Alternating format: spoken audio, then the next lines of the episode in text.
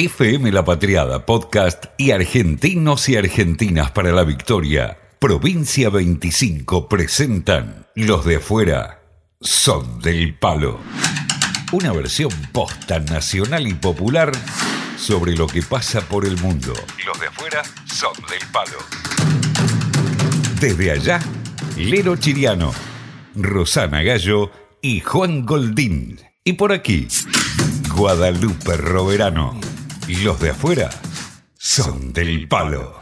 Seguimos habitando el territorio de la provincia 25, todos juntos y juntas, con Juan Goldín, que está en Lisboa, con Leo Chiriano, que está en Perth, Australia, con Rosana Gallo, que está en Le Mans, Francia, conmigo, con Guadalupe Roverano, aquí en La Paternal, y con nuestra invitada del día, que es Zulema, que está en Sydney, también en Australia. Yo lo que quería hablar con Zulema, viste que nosotros nos pasamos la vida comparándonos con el resto, ¿no? Como ya hemos hablado en una oportunidad, nos gusta no, es un mecanismo inconsciente. Y entonces la gente a veces en, Argentina, o aquí mismo también, compara que hubiera sido este país diferente o si hubiese tomado el camino que tomó Argentina, cuáles hubiesen sido las diferencias o las cuestiones en común. Teniendo en cuenta que en los años 50, por ejemplo, Argentina era un país mucho más importante en términos económicos y sociales que lo que era Australia. Pero pero resulta que la tortilla se dio vuelta. ¿Cómo, cómo lo ves vos eso, Zulema, desde tu punto de vista? Comparando, digamos, la parte política y económica, Argentina ha tenido muy malos gobiernos, ha tenido mucha corrupción, eso sí que, que fue bastante grave, pero en cuanto a la gente, yo pienso que Argentina es mucho más rica en cultura, en, digamos, en seres humanos, porque hay una cosa que siempre me llamó la atención. En Argentina, estábamos acostumbrados a tener de vecinos a un italiano, a un español, a un alemán, a un polaco, y eran todos vecinos, o sea, se hablaban todos. Acá la situación es diferente. Acá sí yo tengo amigos australianos, pero por lo general eh, la gente no se asimila como se asimiló allá. Allá yo he visto, y vos sabés muy bien, que tuvimos un amigo que era italiano y que era más argentino que italiano, era más argentino que vos y yo, y había nacido en Italia. Yo le decía, sos un argentino trucho, me decía que no, que él no, no tenía nada que ver con Italia, que había nacido allá nomás. Entonces, eso eh, acá no se ve, digamos, yo no me considero australiana, eso, esa es la verdad. Yo amo este país, le agradezco un montón de cosas, pero no me siento australiana, no me siento como se sentían los españoles en Argentina. Entonces, viste, eso es lo que yo noto, que en cuanto a calidad de comunidad y, y todo eso, la gente acá sí, si hay un problema, la gente corre, todo, pero no hay eso que hay allá, que a vos te habrá pasado con tus abuelos italianos, eh, a mí me pasó con mis abuelos alemanes, que se olvidaron de dónde venían, que eran un argentino más. Yo a veces pienso que eso tiene mucho que ver con la manera en que nos colonizaron. No es lo mismo la colonización española que la colonización anglosajona. Tiene sus diferencias y sería interesante a veces analizarlo si eso tiene influencia hoy día, ¿no? Eh, mm. Los anglosajones fueron muy difíciles de integrarse junto con los aborígenes australianos, los,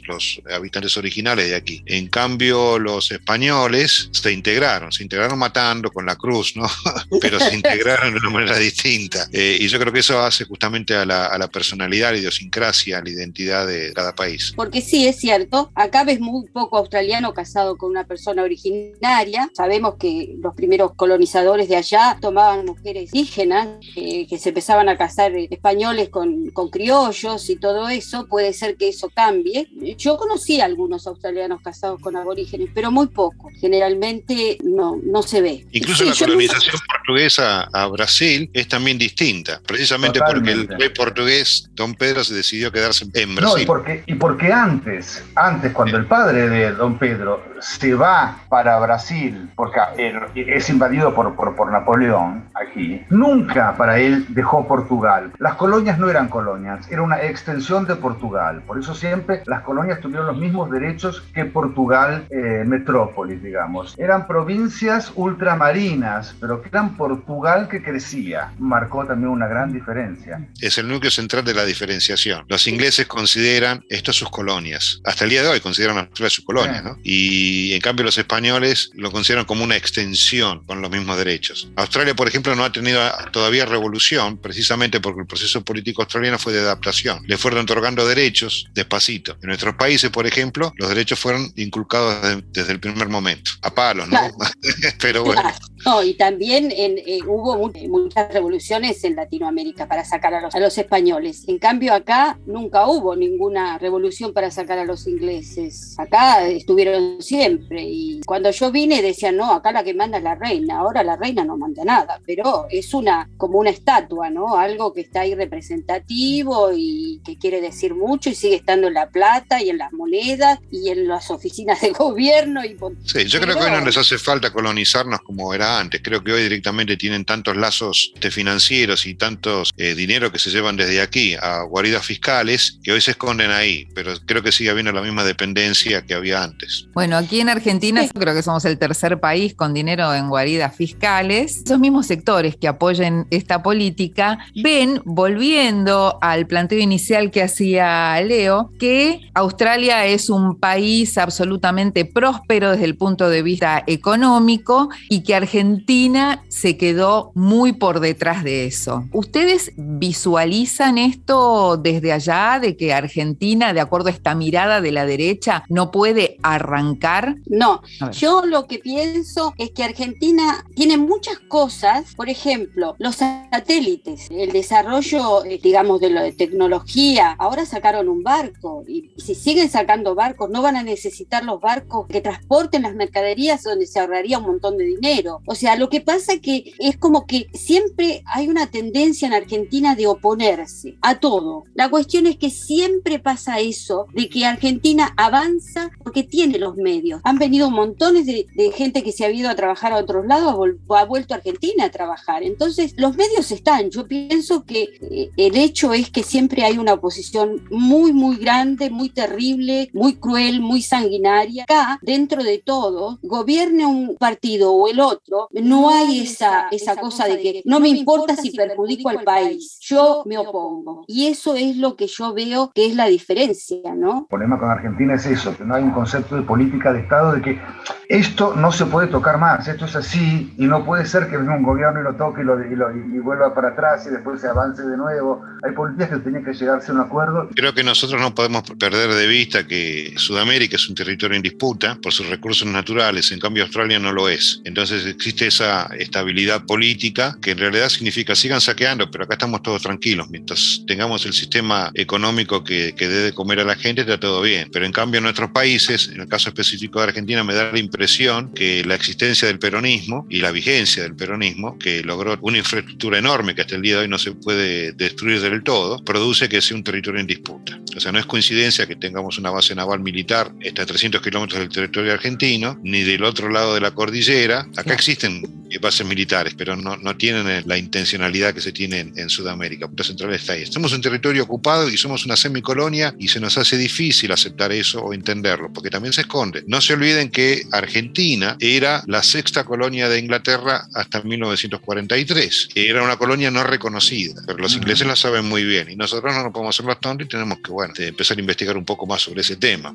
La memoria colectiva de, de los argentinos, sobre todo de las señoras gordas, como lo llamaban Reconocen eso, porque yo me acuerdo de oír conversaciones de amigas de mi abuela y no sé qué, y decían, cuando estábamos con los ingleses, qué diferente. Ay, viajar en tren cuando estaban acá los ingleses, qué lindo. Es decir, tenían ese concepto de que éramos una colonia inglesa.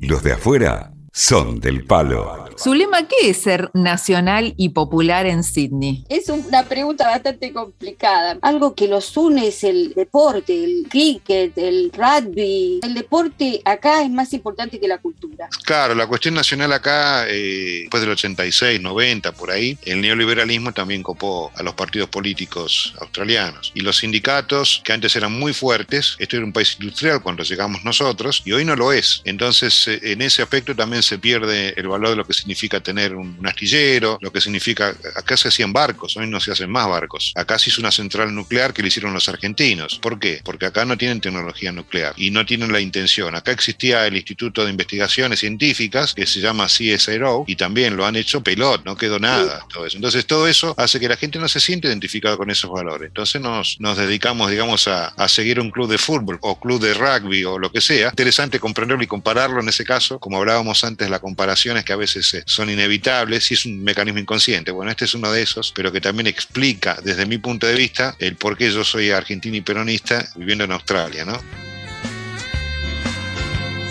La provincia 25 tiene su música. Eso sí, siempre nacional y popular. Y si hablamos de grupos australianos, ¿cómo no escuchar a Inexes?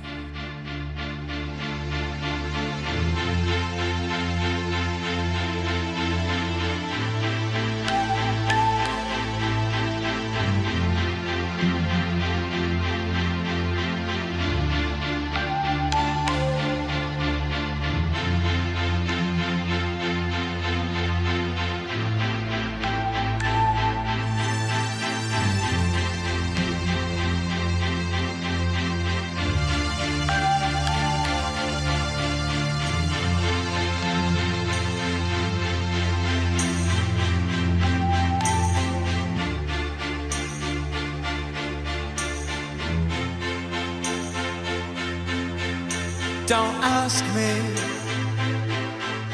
what you know is true. Don't have to tell you I love your precious heart. I I was standing, you were there. to worlds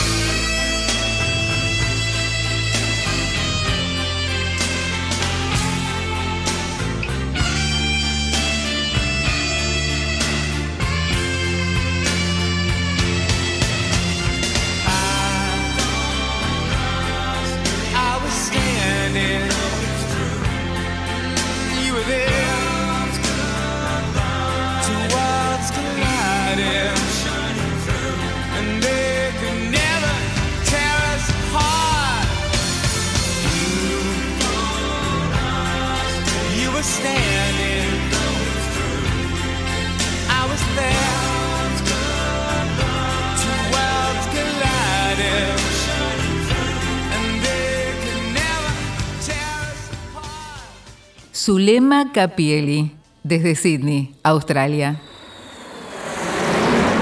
Rosana, fuera de micrófono nos estabas comentando algo que me parece interesante traerlo a colación.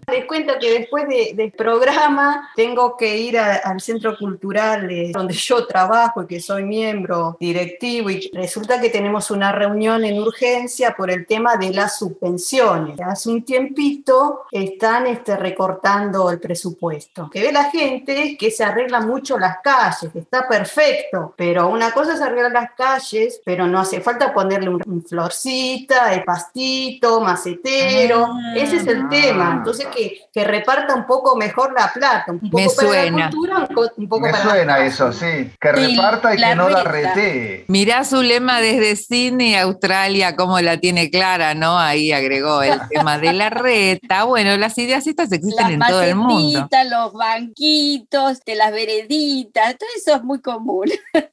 Pero vos sabés que acá hace un, un par de semanas atrás, la que era la premier de Nueva Gales del Sur tuvo que renunciar por casos de corrupción. Se comprobó a través de una comisión investigadora que beneficiaba a un suburbio en especial, donde ella ganaba siempre y donde le daba fondos a un amigo para sostener una de las municipalidades. El mecanismo de raje, ¿cómo es? Este es un gobierno parlamentario, no es presidencial, entonces en el Parlamento se ponen de acuerdo. Generalmente, bueno, el oficialismo tiene mayoría, pero si alguien del oficialismo defecta o considera que la actitud de, de su propio compañero es inaceptable, o siguen el reporte de esta comisión investigadora, el tipo tiene que renunciar. Estamos todos con, con- con problemitas.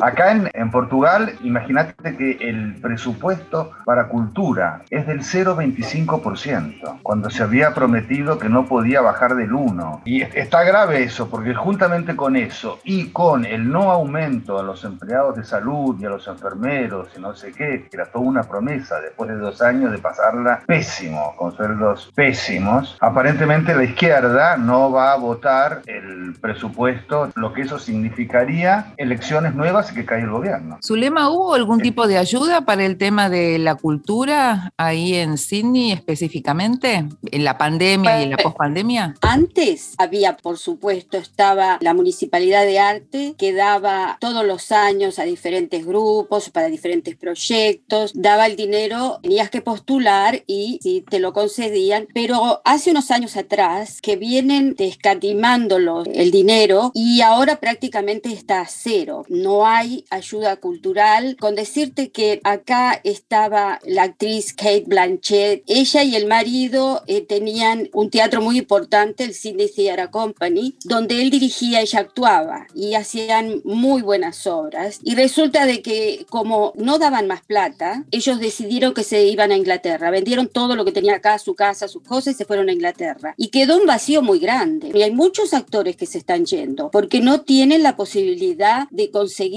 digamos, para hacer una película, el presupuesto, para, para obras de teatro. Entonces, lo que se ve acá es porquería. Eh, los musicales que vienen de Estados Unidos, que serán muy buenos, en su, en su tipo son muy buenos. Yo no digo nada, pero no es lo que a todo el mundo le gusta. Hace más de tres años que no se ve algo bueno, hecho por australianos. Hace más de ocho años que gobiernan los, los liberales a nivel nacional y en Nueva Gales del Sur también, y han cortado todos los presupuestos. ¿no? Y Kay Blanchett hay que tener en cuenta que es compañera de Gog Whitlam, ¿no? que fue uno de los que implementó los servicios sociales importantes, más importantes de acá de Australia en la década del 70. Y ella siempre lo reivindica y reivindica la escuela pública y reivindica todo lo que sea educación pública y cultura popular. Un fenómeno, la Kay Blanchett. Por eso me caía también Kate Blanchett. Que se, se está unido mucho el tema de ser grandes artistas con el tema de tener una cabeza interesante. Lo que sí no sabía era el tema de que Kate Blanchett era australiana, ¿no? Qué confusión tenemos los que estamos de lejos con los artistas de habla inglesa. Ella ha trabajado mucho con cosas en Inglaterra y algunas en Estados Unidos, pero ella siempre vivió acá, vivía acá muy cerca de mi casa, es una mujer muy simple, se la ve en el supermercado y ella siempre, siempre trató de levantar la cultura australiana. ¿Cuáles son los consumos culturales hoy en Australia? ¿Por dónde pasan? ¿Por el teatro, por el cine, por la serie? Estamos inundados con todas esas veías esa, eh, esos programas de, de comida, el hermano grande, el hermano chico, el bachelorette, la bachelorette, su- supervivencia y toda esa porquería, porque ni siquiera se han filmado las series como se filmaban antes. Antes teníamos montones de series. Ahora lo único que sigue es Home and Away y Neighbor, pero después todas las demás, las series han parado, no, no, no, no ves. Si las ves, son series viejas. Y si no, son todas inglesas. Y musicalmente, en los años 80, 70 y 80, que el rock fue muy importante, por eso sale gente como, por ejemplo, Michael Hutchinson, ¿no? In Excess, que ellos tocaban en pubs en los 80 y vos podías ir a cualquier pub de cualquier lugar de, de- de Australia, ibas a encontrar una banda de rock muy, pero muy buena. Bueno, hoy no existe nada de eso. Los buenos, buenos se van, como se fue, por ejemplo, desde los Bee Gees para arriba, que se van acá, quedan los que sobreviven. Y eso es, es muy triste, ¿no? FM La Patriada Podcast. Los de afuera son del palo.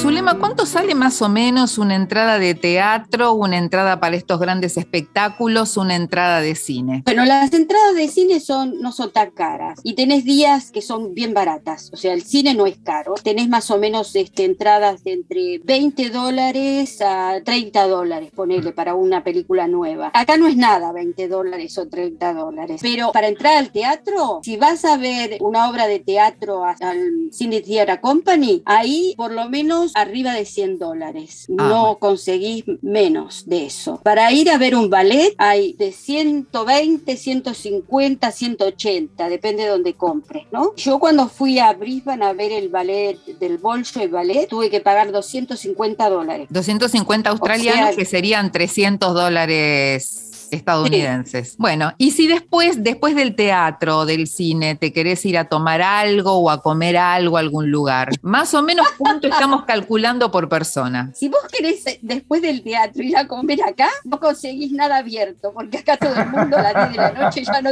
ya no hay nada. O mira. sea, esto sigue siendo el campo. Podés ir, qué sé yo, a lo mejor a uno de esos clubes, pero los restaurantes no están abiertos como en Buenos Aires hasta las 3 de la mañana. Olvidad. Si querés ir a comer, ponele, antes de ir al teatro, que es lo que hacemos nosotros, este, depende, ¿no? Tenés restaurantes que no serán unas 30 dólares por persona, 25 dólares por persona. También tenés de 10 dólares, 15 dólares. O sea, depende de dónde comas, ¿no? ¿Hay precios diferentes en días feriados y días normales? Ya, ¿no? Sí, sí, Sí, sí. claro. Te cobran un 10% más en el día feriado. Bueno, y para cuando ahorremos mucho dinero, mucho dinero para visitar Australia y vamos a un restaurante al mediodía, porque nosotros no vamos a, a cenar a las 6 de la tarde, ¿qué plato nos recomiendan pedir? Acá como allá también hay restaurantes españoles, italianos, alemanes, polacos, hay de todo, ¿no? Pero si vas a un restaurante Australiano, comida sí. Comida australiana, bueno, podés comer carne al horno con verduras. Olvídate de la ensalada, no saben lo que es la ensalada. ¿Ah? Podés comer pollo, podés comer pescado con papas fritas, no La sé. comida por qué. australiana está, está en fusión, está, se está elaborando, todavía está en una etapa de, de preparación, ¿no? Pero sí, es, es en base a carne, bien, bien inglés en general todo y americanizado, y con sus salsas ahí picantes y medio picantes que recién se está introduciendo ahora. Y sí, es una comida de fusión, todavía no, no existe, digamos, la, la comida australiana, pero yo creo que están trabajando en eso y hay lugares que son muy buenos, muy interesantes, ¿no? La pavlova, Ya, no- ya nos habías contado cuando fuimos a Perth, ahí ya probamos la pavlova, podemos pedir una pavlova de postre. Es la típica torta que se hacían para los cumpleaños en Buenos Aires, que comprabas los discos de merengue ya hechos en la panadería y le ponías crema chantilly y frutillas y otro disco ya hecho, que yo creo que es el único país del mundo, Argentina, que te venden los discos ya hechos de Acá también. merengue, ahí también. ¿No será Argentina la Ah, pavlova? acá entonces? también. Ah, Sí, acá ah. también. Sí, sí, sí. El otro día estaba viendo un programa de televisión, remarcaban eso, que decían que en Nueva Zelanda había más, mejor comida, a pesar de ser mucho más chiquito y un país más pobre y no sé qué, que mismo en Australia. ¿Es, es verdad o era porque el programa era neozelandés? Estuve siempre de pasada por New Zealand, pero yo, yo supongo que no debe ser muy diferente, porque yo conozco gente de, de Nueva Zelanda acá que las comidas de ellos no son muy diferentes a las australianas tampoco. Lo que sí tiene, eh, tienen ahora una, una primera ministra que admiro, es una mujer extraordinaria y siempre ha integrado dentro de la sociedad, dentro del gobierno, de- de toda la comunidad, ha integrado a su, a su gente aborigen. Yo de pasada nomás por el aeropuerto he visto montones de maoris trabajando ahí, cosa que acá vas al aeropuerto y no encontrás un aborigen, pero ni, ni que lo suene. Llegó el momento de despedirnos, su lema de despedirnos de Sydney, pero vos seguís formando parte del territorio de la, nuestra provincia número 25, así que muchísimas gracias por estar hoy aquí en Los de Afuera Son del Palo. Nos dimos cuenta que sos del Palo, pero bueno, despedimos también a Juan Goldín desde Lisboa, a Leo desde Perth, Australia y a Rosana Gallo desde Francia. Un abrazo a todos, gracias, gracias Zulema. Bueno, gracias por dejarme participar, un gusto haberlos y bueno, cuando me necesiten ya saben. FM La Patriada Podcast. Los de afuera, Los de afuera. son del palo, son del palo. Una versión posta nacional y popular de los habitantes de la provincia 25 sobre lo que pasa más allá de nuestras fronteras. Los de afuera son del palo.